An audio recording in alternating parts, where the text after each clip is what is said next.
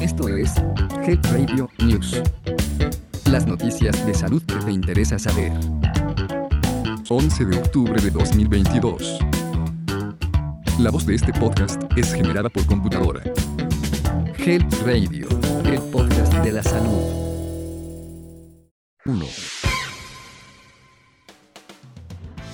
Este 10 de octubre se celebró el Día Mundial de la Salud Mental, con el propósito de crear conciencia sobre este tema y apoyar a quienes están teniendo problemas de salud mental en todo el mundo. La Federación Mundial de Salud Mental ha fijado la postura de que la salud mental de todos sea una prioridad mundial. Los problemas de salud mental en México son particularmente preocupantes en los jóvenes, en quienes se ha reportado una alta prevalencia de trastornos mentales. Lamentablemente, uno de los obstáculos más serios para atender este problema de salud pública es de tipo económico, pues solo el 2% del presupuesto federal destinado a salud se emplea para la atención a pacientes con trastornos mentales.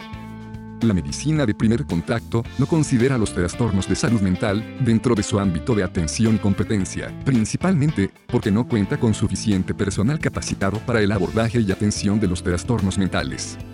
La información estadística en el área de salud mental en México es escasa. Pero a partir de los datos de la Encuesta Nacional de Salud y Nutrición, permite conocer un panorama general sobre las características sociodemográficas de algunos trastornos mentales. La prevalencia de sintomatología depresiva disminuyó en adultos jóvenes y adultos mayores, pasando de 12.6 a 9.5% y de 16.3 a 13.3% de 2006 a 2018. La prevalencia de ideación suicida en adolescentes de 10 a 19 años fue de 5.1%. En cuanto al intento de suicidio alguna vez en la vida, la prevalencia fue de 3.9%, mientras que en los últimos 12 meses fue de 1.8%. Las prevalencias de ideación e intento de suicidio son mayores en mujeres que en hombres. La prevalencia de conductas alimentarias de riesgo en adolescentes se han incrementado de manera significativa entre 2006 y 2019. Este aumento se observó tanto entre los hombres como en mujeres, en los grupos de edad de 12 a 14 años y 15 a 19 años.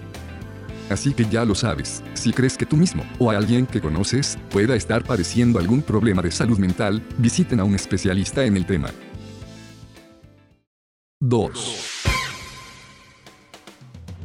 con el propósito de prevenir la transmisión de la viruela símica en México, el Centro Nacional para la Prevención y Control del VIH y el SIDA, CENSIDA, puso en operación un centro automatizado con una línea telefónica y un correo electrónico para brindar atención personalizada que orienta en la detección oportuna y el seguimiento de casos de manera integral. La directora general del CENSIDA, Alexe de la Torre Rosas, manifestó que la respuesta integral a la viruela símica debe incluir orientación comunitaria que identifique las necesidades más urgentes y permita actuar de manera conjunta con líderes comunitarios para hacer frente a esta emergencia sanitaria. De la Torre Rosas dijo, nuestro objetivo es acercar los servicios de salud a las personas y facilitarles el acceso, reforzar la sensibilización para el seguimiento epidemiológico de casos, y evitar estigma y discriminación, así como garantizar respeto a la confidencialidad en el seguimiento de cadenas de transmisión del virus.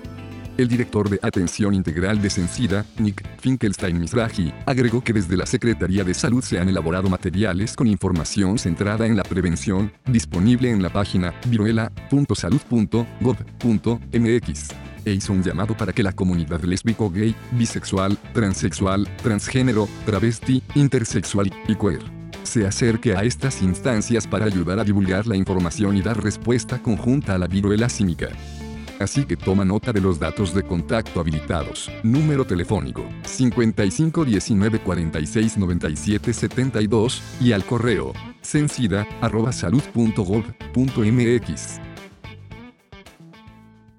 3. Recuerda que Health Radio es el podcast de la salud y uno de sus principales pilares es poder compartir información de valor que ayude a las personas a generar una cultura de salud y bienestar basada en la prevención. Recuerda que puedes buscar temas de salud por categoría o palabras claves, como hipertensión, salud mental, etc. También puedes descargar los episodios para llevarlos a donde vayas y escucharlos las veces que lo necesites.